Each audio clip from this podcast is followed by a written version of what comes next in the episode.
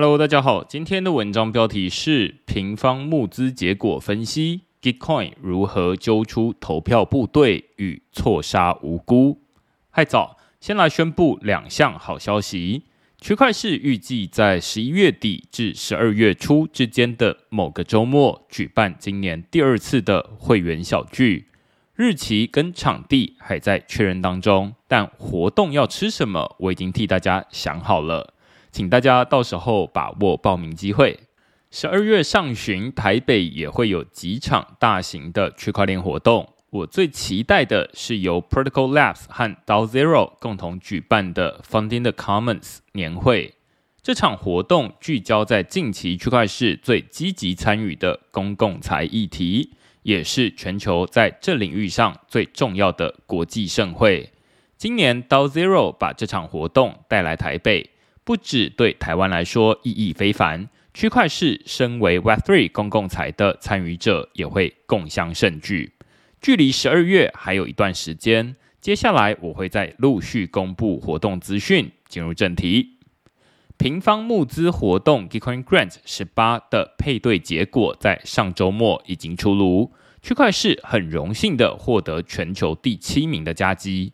但如果仔细检视资金分配状况，会发现事有蹊跷。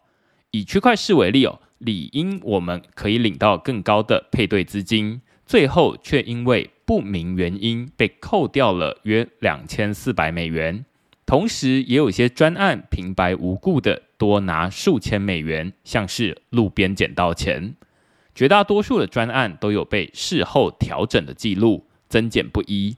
但这可不是被骇客光顾，而是 Gitcoin 想揪出那些藏身在人群里的投票部队。这篇文章讨论 Gitcoin Grant 十八的资金分配结果，以及 Gitcoin 如何识别投票部队。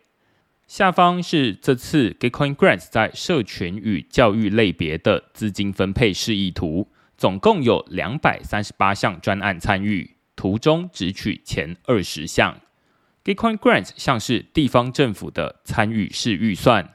每隔三个月就会投票一次，由全民共同决定该把资源分配给哪些专案。这次 Gitcoin Grant 十八的总预算是一百二十万美元，大约是三千八百万台币。参与的专案有数百个，确切能分配到多少金额，得看人们以零钱投票的结果。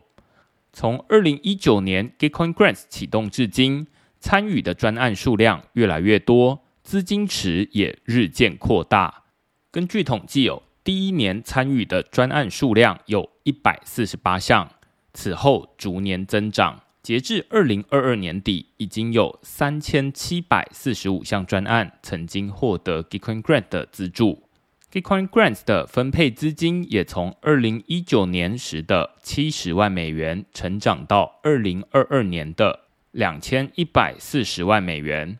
三年增加了三十倍，参与专案变多，影响力变大，Gitcoin Grants 也越能够吸引知名机构赞助。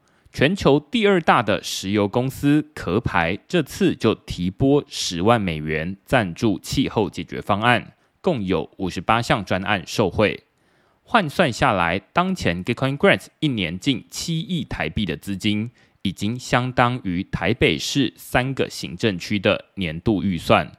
如果资金池持续成长，未来还渴望追上县市甚至国家的年度预算。有钱的地方就有骇客，下图就是 Gitcoin 公告的骇客样貌。网络骇客多半是寻找城市码漏洞发动攻击，Gitcoin 则最常遇到伪装成不同身份灌票的骇客。说穿了就是投票部队。如果 Gitcoin 没能力揪出骇客，每年七亿的预算恐怕都会流入骇客口袋。骇客攻击手法日新月异，这次 Gitcoin 选择引入次世代的平方募资机制来应对。下图是这次的投票结果：Base Voters 代表原始投票人数，Eligible Voters 代表合格投票人数。两者数量差距越多，代表这项专案动员了越多投票部队参与。以表格上排名第一的 Ether Score 为例哦，它的原始投票人数为两千九百四十一人，但最终的合格投票人数只有六百四十三人。换言之，这项专案有近八成的投票者被判定为投票部队。排名第二的 Kudasai JP 是日本的区块链一条龙社群，业务从 KOL 行销、产品开发到顾问服务都有。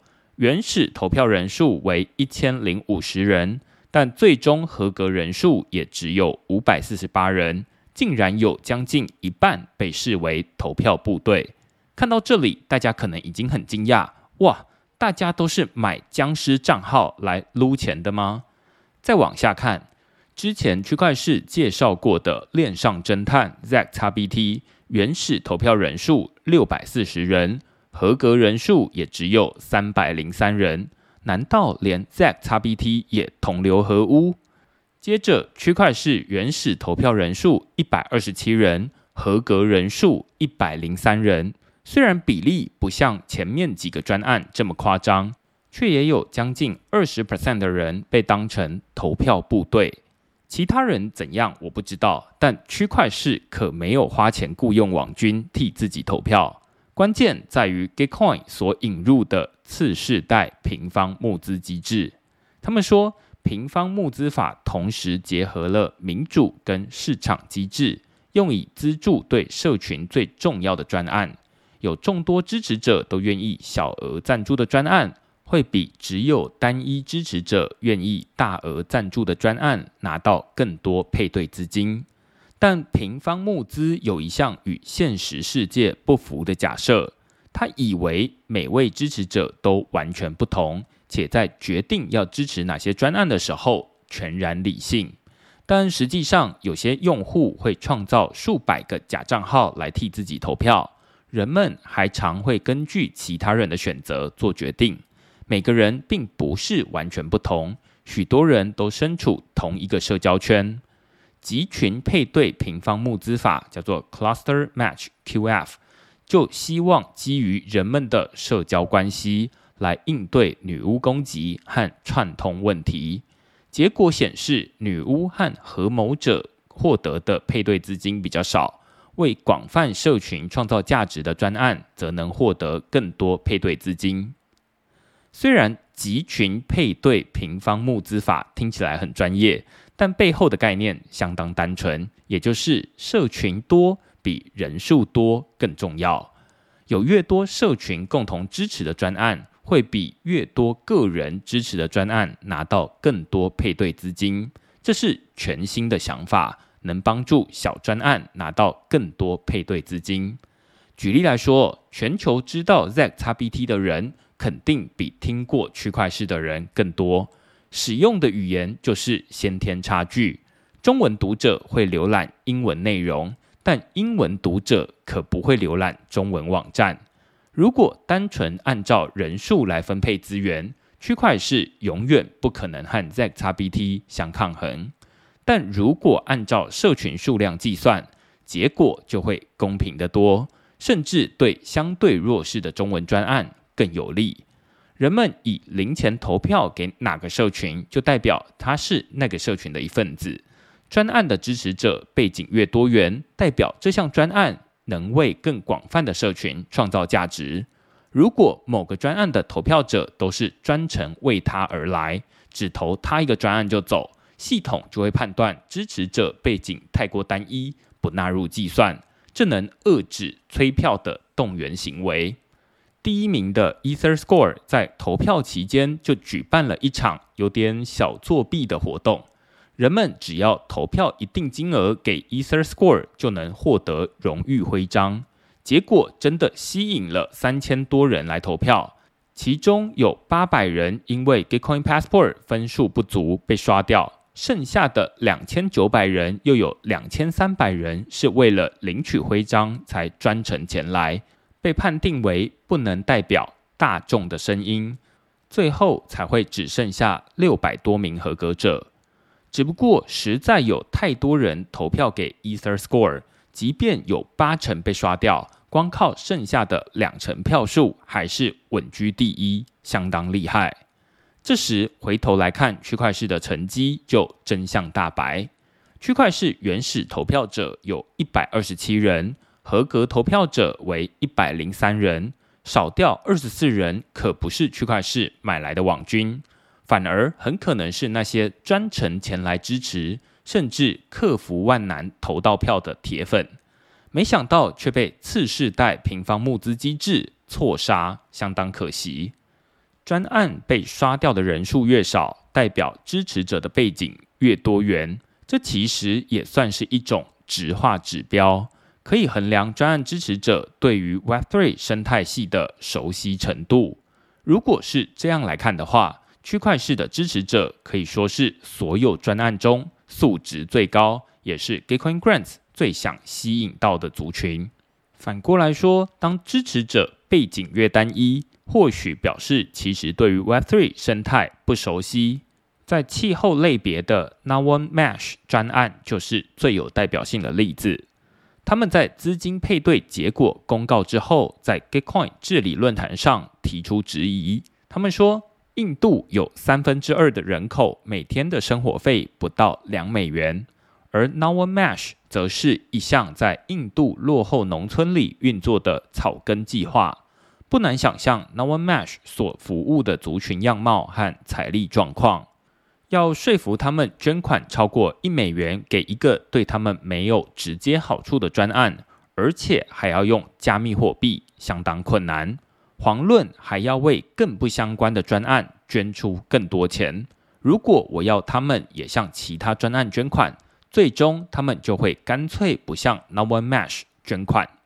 n o One Mesh 号召来的族群与 Web3 距离相当遥远。即便如此，原始投票人数仍有多达两百五十五人。